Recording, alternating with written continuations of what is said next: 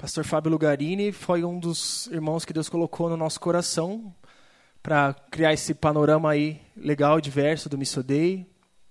É, nós já conhecíamos o trabalho dele, da House Church, que é uma igreja muito especial, com um foco evangelístico. Eles fazem um trabalho muito legal de várias maneiras. Eu conhecia um deles que era evangelismo terminal, é um culto, né, que vocês fazem, irmão? Um outside, é.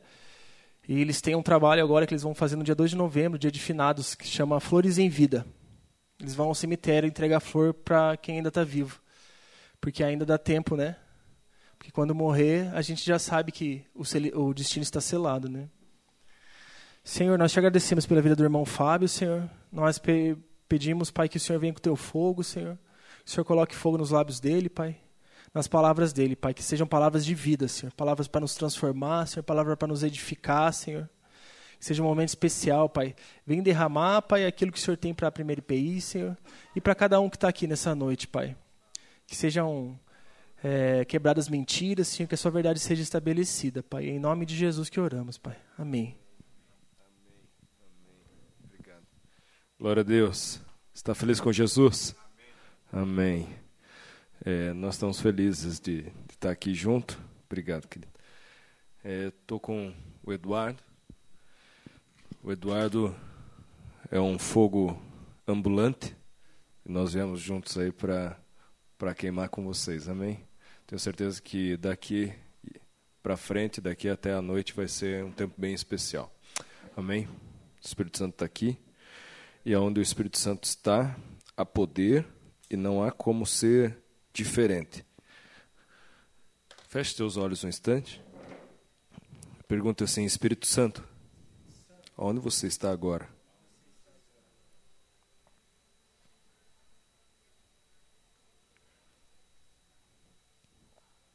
Diz assim: Espírito Santo, aumenta o teu fogo em mim aumenta a tua chama em mim, aumenta a tua presença, aumenta o teu amor, aumenta o teu desejo, aumenta os teus sonhos, aumenta o teu fogo em mim. Em nome de Jesus. Amém. Amém. Eu tenho tantas coisas para compartilhar com vocês, mas vou tentar ser bem objetivo. Amém. A Bíblia diz que quando Jesus ele, ele entra em cena, ele, enfim, aparece ali diante de João. João Batista se encontra com Jesus. João Batista já anunciava: arrependei-vos, pois está próximo o reino dos céus. E então, de repente, Jesus se aproxima dele e fala: João Batista, eu quero ser batizado por ti. João Batista dá aquela aquela é, desconfiada, ele dá os passos para trás, ele diz: Não, mas eu não posso te, te batizar. E Jesus diz para ele: Não, eu preciso ser batizado por ti, eu preciso cumprir a lei. Então, no momento que Jesus chega né, diante de João Batista e eles vão para o Jordão e de repente João Batista o batiza, a Bíblia diz que naquele momento né, o céu se abriu e eu queria te convidar a encontrar na tua Bíblia em que momento diz que o céu se fechou. Depois disso. Alguém consegue achar? Não. Por quê? Porque a partir daquele momento o céu se abriu e jamais se fechou. Jesus ele foi batizado por João Batista. A Bíblia diz que o céu se abriu, o Espírito Santo veio e pousou sobre a vida dele né? E, e, e, veio um som alto, uma alta voz dizendo: Este é o meu filho amado, em quem eu tenho muito prazer. Naquele momento, Jesus ele recebe a identidade de filho. Deus fala: Você é meu filho amado. E quantos milagres Jesus tinha feito até ali? Nenhum. Quantas curas? Nenhuma. Quantos, quantos demônios ele já tinha expulsado? Nenhum. Mas ele era amado por Deus. Deus mostrou que Jesus era amado por ele, mesmo sem fazer algo. E a primeira essência que eu quero trazer para nós aqui é que eu e você somos amados por Deus. Se fazemos algo, se fazemos algo ou se não fazemos. Se nós pregamos ou não pregamos, se vacilamos ou não vacilamos, se erramos ou acertamos, independente do que fazemos, nós somos filhos. E como filhos, nós somos amados por Deus. Você não é amado pelo que você faz, você é amado por quem você é. Amém? E pelo fato de quem você é, as trevas tremem. Jesus, no momento imediato, ele é levado ao deserto. E naquele momento que ele é levado ao deserto, em que, em que posicionamento, em que área da vida dele ele foi tentado? Na sua identidade.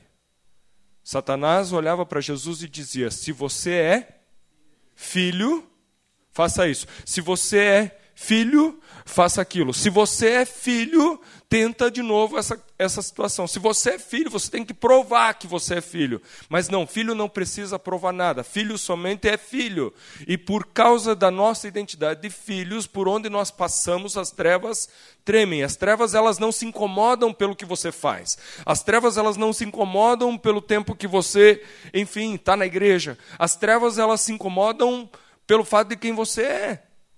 A Bíblia diz que todo aquele que é nascido de Deus, que crê que Jesus Cristo é o seu Senhor, este será salvo. E a partir desse momento, o Espírito Santo ele passa a habitar em nós. Se eu e você cremos que Jesus Cristo é, na, é, é, é Senhor das nossas vidas e é o Filho de Deus, aquele que morreu né, em nosso lugar, na cruz do Calvário, ressuscitou ao terceiro dia, todo aquele que reconhece que este Jesus é seu Senhor, a partir deste momento ele é salvo e neste, neste exato momento passa a ser a habitação do Espírito Santo.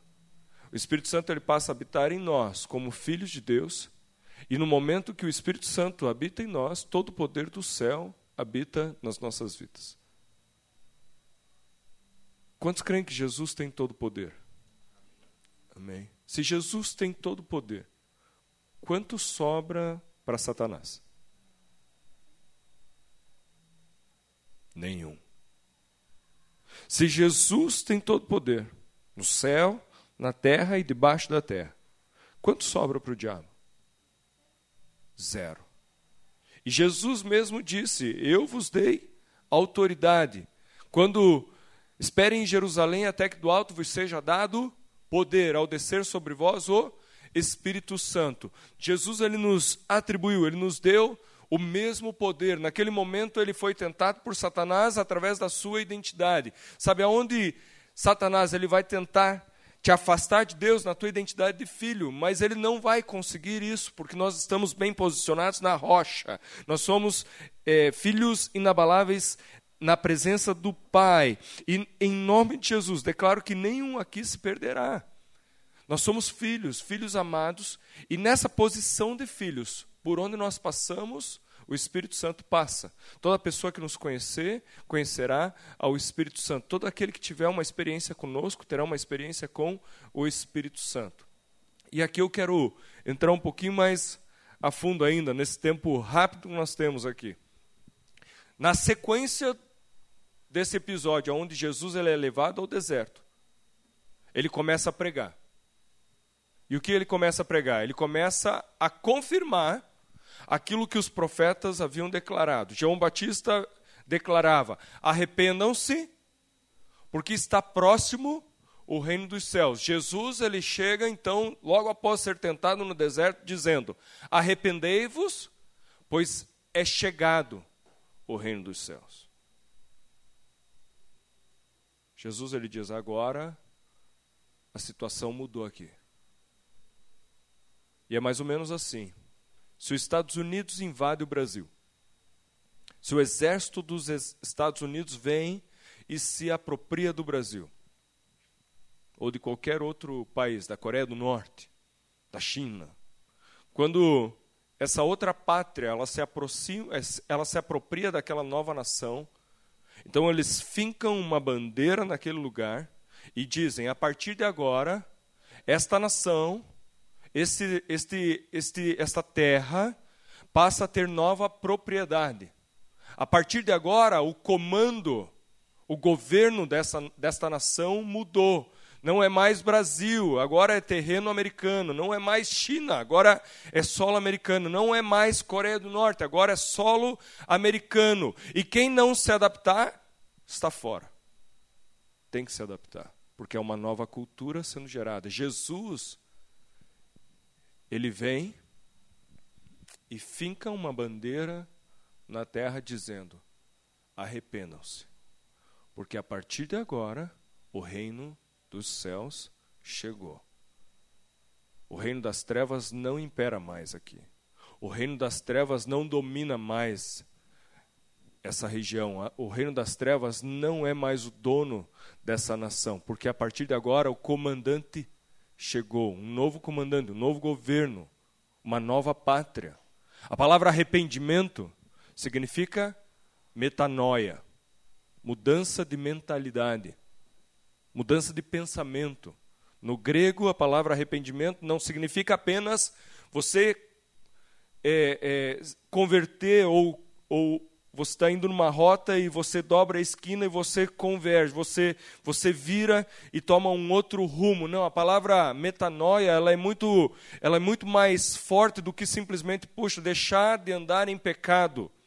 Eu estou cometendo alguns atos de pecado, seja pornografia, seja adultério, seja mentira, seja traição, mas eu conheci Jesus, eu preciso parar com o pecado, eu preciso ir nesse rumo. A palavra metanoia, Jesus ele está trazendo um novo padrão, ele está dizendo a partir de agora você tem que se habituar, porque um novo reino chegou. Não é mais o reino das trevas que está governando, nem mesmo o reino terreno, agora é o reino dos céus que invadiu a terra. O padrão é outro. Jesus está trazendo uma nova realidade e está mostrando para nós os padrões terrenos que vocês outrora estavam acostumados a viver, isso já ficou para trás. Antes vocês ouviam dizer: não adulterem. Mas eu trago um novo padrão. No céu não há adultério e não há cobiça, não há obstinação desenfreada. Eu digo para vocês o seguinte: se vocês simplesmente olharem para uma mulher com os olhos impuros, no coração de vocês, vocês já adulteraram com ela. Jesus ele está dizendo, eu, eu, eu cheguei para trazer uma nova realidade. Ele olha para Pedro, Tiago, João, o barquinho, enfim, todos os pescadores ali e fala: larguem as suas redes e eu vos farei pescadores de homens. Não significa que, que, que, que, pescar, ou que trabalhar, ou que investir no seu negócio está errado, mas eu estou mostrando um valor que é muito maior do que, que vocês estão fazendo. Pesquem homens, sejam pescadores de homens. Eu estou mostrando para vocês, Jesus está trazendo um novo padrão, que não é terreno, não é temporário, não é passageiro, mas é um valor eterno, é um padrão celestial, é um padrão que jamais terá fim, é o padrão do alto. Ele está trazendo algo que jamais se acabará. Ele começa a determinar uma nova maneira de se viver. Ele diz: Antes vocês amavam seus amigos, oravam pelos seus amigos e odiavam seus inimigos. E agora eu digo diferente: o padrão do céu é outro. No céu há ódio? Não. Se no céu não há ódio, então eu digo para vocês o seguinte: Amem os seus inimigos e orem por aqueles que vos ofendem. É outro padrão.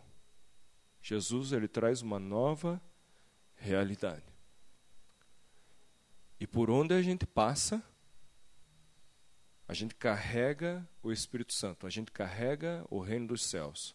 Se eu entro no supermercado e tenho o Espírito Santo, quem entra no supermercado? O Espírito Santo. Se eu vou pagar minha conta no banco, quem está pagando a conta comigo no banco? O Espírito Santo. Se eu saio pelas ruas aqui afora, no momento que a gente desceu do carro, chegando aqui na, na igreja, descemos do carro, o Pichote, cuidador de carro, foi lá, arrumou a melhor vaga para a gente. Eu falei, uau, esse merece salvação, né? Colocou a gente na melhor vaga né, que tinha, tirou uns cones ali, descemos já do carro, demos uma, um, um dinheiro para ele, falando, Pichote, né, nós queremos orar por você. E aí oramos com ele e tal. Daí no momento que a gente estava orando, abençoamos a vida dele, estávamos vindo para cá, um rapaz gritou: Ei, vocês acham que vocês vão, vão continuar caminhando sem me abençoar? Não, pode vir me abençoar. Nós chegamos, daí puxaram a gente Tinha um banco ali, três rapazes. Falaram, cara, vocês não podem passar, tipo Jacó e o anjo, né? Não, você não vai sair daqui sem me dar a minha benção. Né? E aí grudaram a gente, vocês não podem passar daqui se não orarem conosco. E aí paramos ali com eles, oramos com eles, entregaram a vida deles para Jesus e viemos, viemos para cá. Porque cada vez mais, por onde eu e você passamos, a presença do Espírito Santo ela nos acompanha. E o meu desejo é acender ainda mais a chama no teu coração nessa noite. Qual que é a tua expectativa quando Jesus chega num lugar? O que, que acontece quando Jesus chega? Quando Jesus ele chegava num, diante de um cego, o que, que acontecia com o cego? Ele era curado.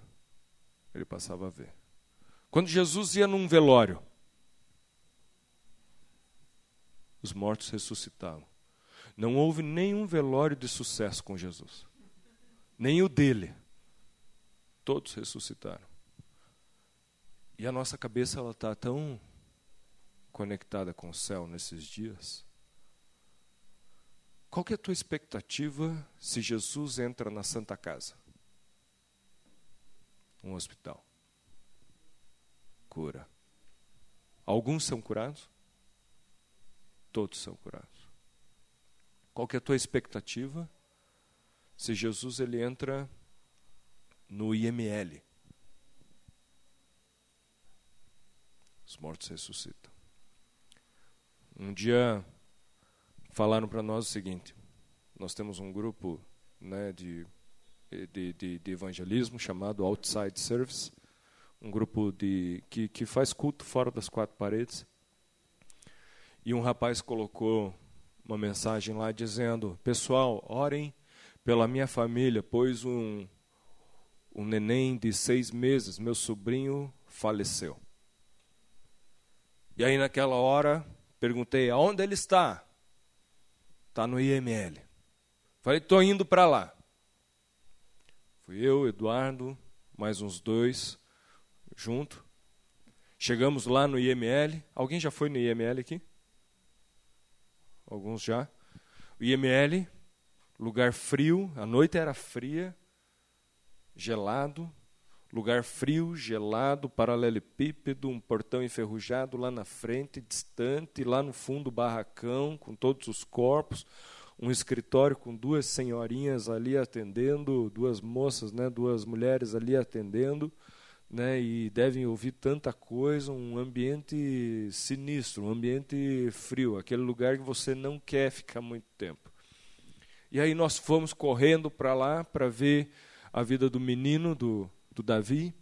Chegando lá, esperamos, esperamos a família, enfim, alguns familiares, o pai e parentes estavam ali, e aquelas duas mulheres que, que atendiam, elas ficaram né, impressionadas pelo fato da gente estar tá ali, elas vieram me perguntar, mas Fábio, me diga uma coisa, qual que é a tua expectativa?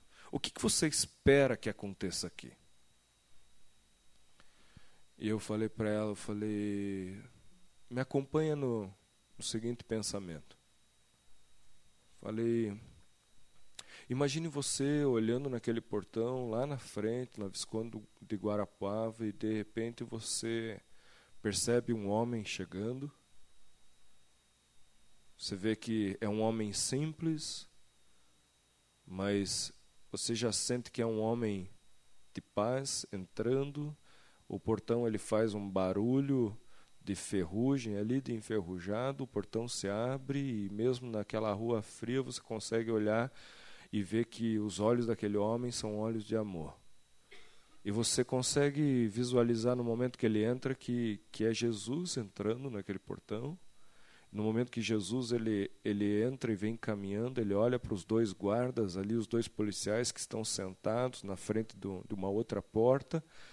E de repente estão pensando nas preocupações da vida, na, nas mentiras que contaram para as esposas, estão pensando em alguma, alguma dor que os filhos estão sentindo, ou em algo que aconteceu, e Jesus só de passar na frente deles, olha com os olhos de amor nos olhos daqueles dois policiais, e o, os olhos de Jesus entram na vida daqueles dois homens, e toda aquela preocupação, todo aquele erro, pecado, todo aquele desespero que eles estavam sentindo começa a ir embora, o coração deles começa a aquecer e Jesus ele continua andando na nossa direção e de repente ele para aqui conosco. Ele olha para você e para mim com os olhos de amor, com um sorriso no rosto. E de repente você não fala nada para ele, ele não fala nada para você, mas só com o olhar dele, ele já te abraça, te envolve, você se sente amada e todos os problemas que você vinha enfrentando, parece que eles simplesmente se vão por causa da presença dele aqui. E aí ele olha para você, dá mais um sorriso e continua caminhando em direção ao barracão aonde os corpos estão é, preparados ali. E de repente esse Jesus, ele coloca o pé para dentro do barracão. Eu perguntei para ela o que você acha que aconteceria. Ela olhou, os mortos ressuscitariam. Eu falei, essa é a expectativa que eu tenho para essa noite. Jesus na casa. Jesus na casa, ele traz vida, ele traz mudança, ele traz cura. Jesus na casa traz esperança.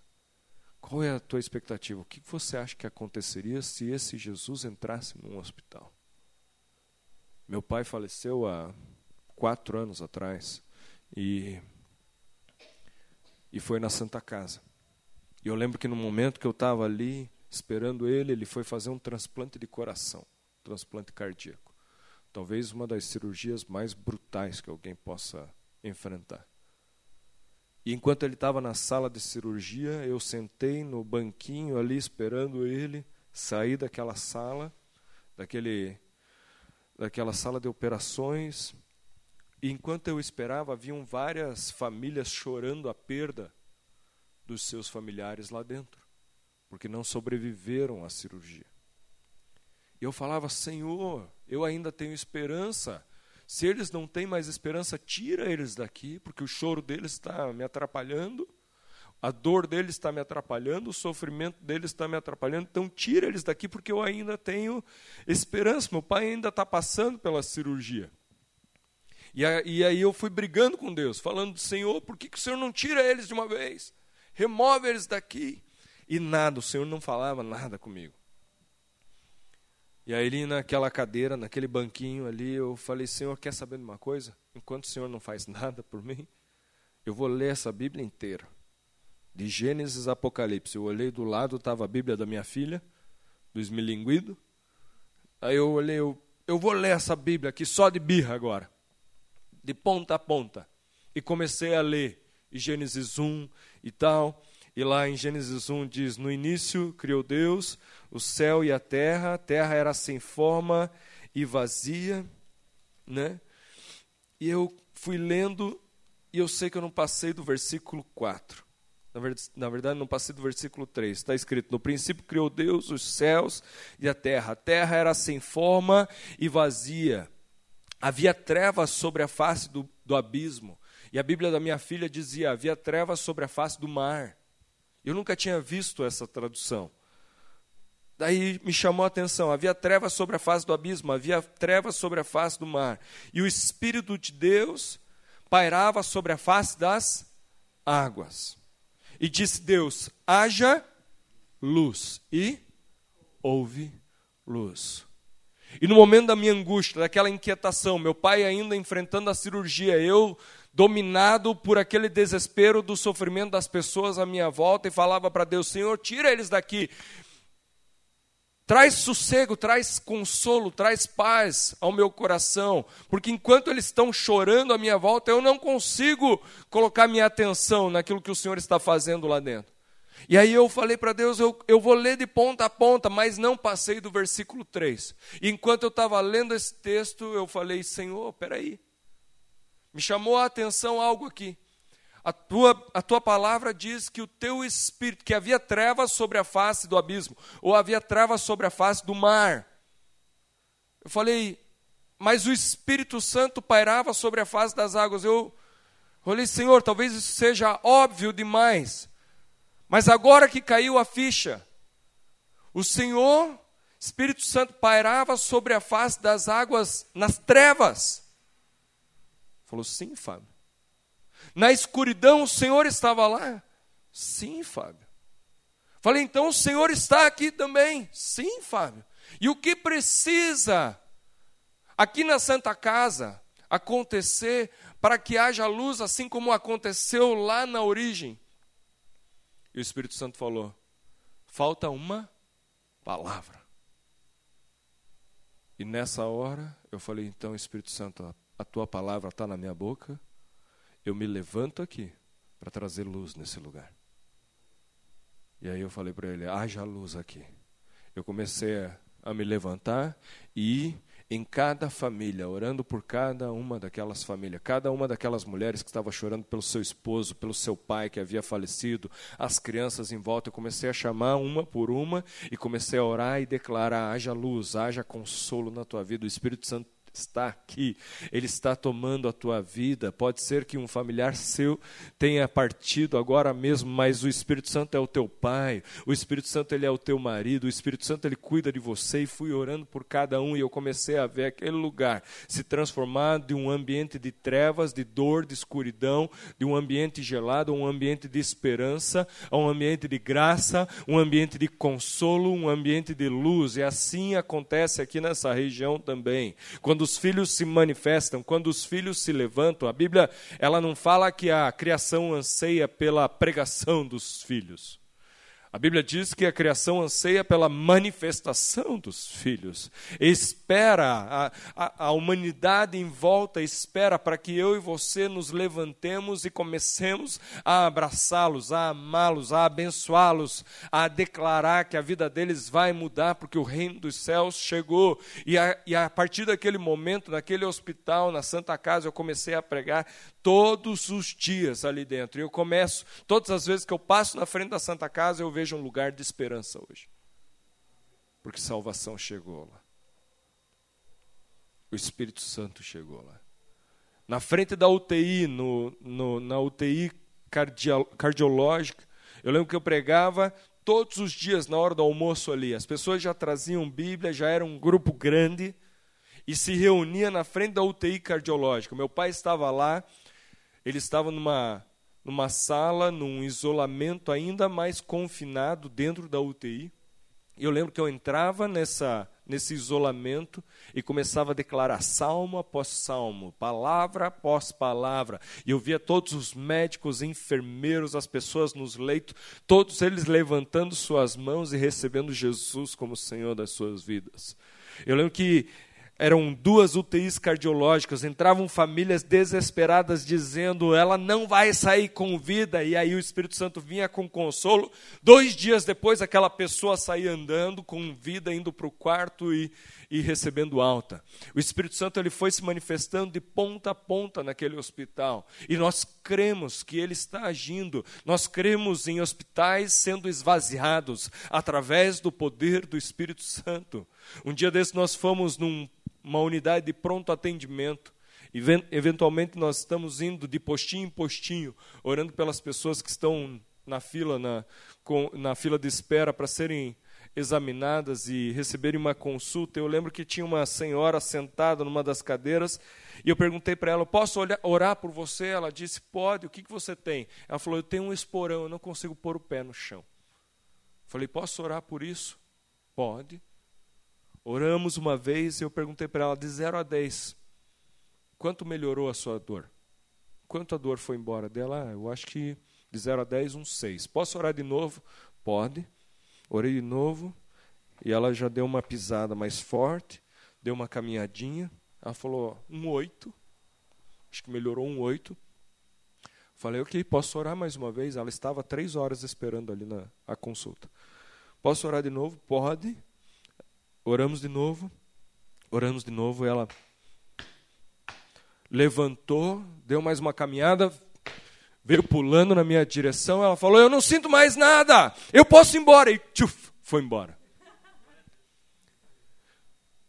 O mesmo Jesus que curava na presença dos fariseus, dos saduceus, ele está curando hoje aqui.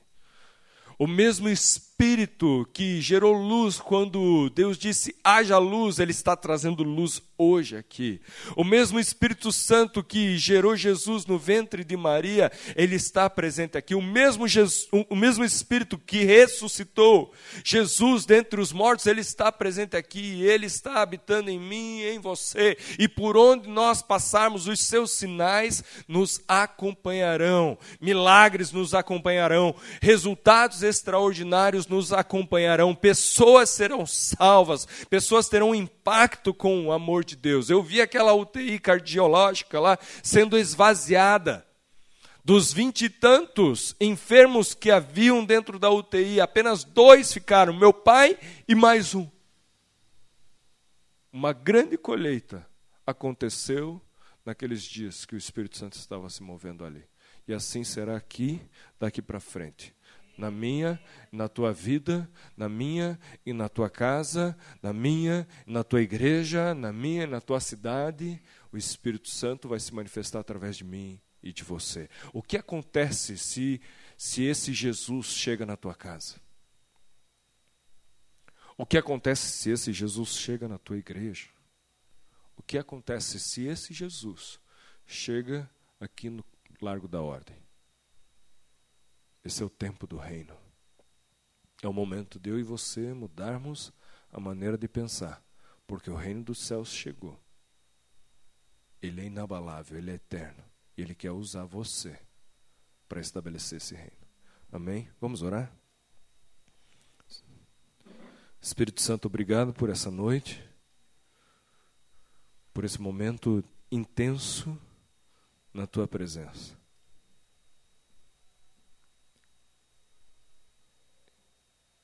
Eu creio que o Senhor está ativando e despertando o propósito de vários aqui. E eu oro nessa tarde para que o Senhor nos encha do teu fogo, nos encha com a tua paixão, o mesmo desejo, o mesmo sentimento, os mesmos pensamentos que o Senhor tem a nosso respeito, que a gente possa ter a teu respeito. Espírito Santo, gera em nós o teu coração, o teu coração que bate por vidas, que restaura sonhos, que restabelece propósito. Espírito Santo, essa é a tua noite aqui neste lugar. Eu oro por cada um aqui para que seja marcado pelo teu fogo. Assim como o fazendeiro marca o gado, nós queremos ser marcados pelo teu fogo. Acende em nós, Senhor, uma chama ainda maior. Estabelece o teu reino nesta igreja. Estabelece o teu reino nesse bairro. Estabelece o teu reino, Senhor, nessa região. Estabelece o teu reino em cada bar aqui. Estabelece o teu reino, Senhor, em cada, em cada casa ao redor desta igreja, Senhor. Eu eu sinto, Espírito Santo, que, que sim, há poder no que estamos fazendo aqui, e como uma, uma radiação.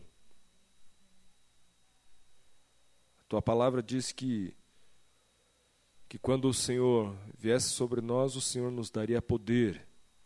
E essa palavra poder significa dunamis, dinamite. E assim como uma grande bomba explodindo, eu sei que é o teu poder aqui. Assim como foi, Senhor, com Hiroshima, Nagasaki, Senhor, onde a bomba explodiu e, a, e aquela radiação se espalhou por quilômetros, assim é o que está acontecendo aqui. Eu percebo, Pai, o teu amor, o calor do teu fogo, o calor do teu espírito sendo irradiado, Senhor, em toda essa região Em nome de Jesus, Pai, nós oramos para que os bares fechem e todos sejam salvos. Eu oro, Pai, por novos negócios, Senhor, na vida de cada empresário que tem bar aqui. Negócios que, que glorifiquem o Teu nome. Nós determinamos, Senhor, esse lugar sendo transformado pela tua presença. Por onde o Senhor passava, a região mudava, e é assim que está acontecendo aqui, Espírito Santo. Eu oro para que haja mudança, Senhor, nessa região. Em nome de Jesus, eis aqui os teus filhos, aqueles que manifestam o teu amor, o teu poder, e por onde passarem, Senhor, o teu reino avança, o teu reino passa, o teu reino transforma. Vem, Espírito Santo. Vem, Espírito Santo. Vem, Espírito Santo de Deus.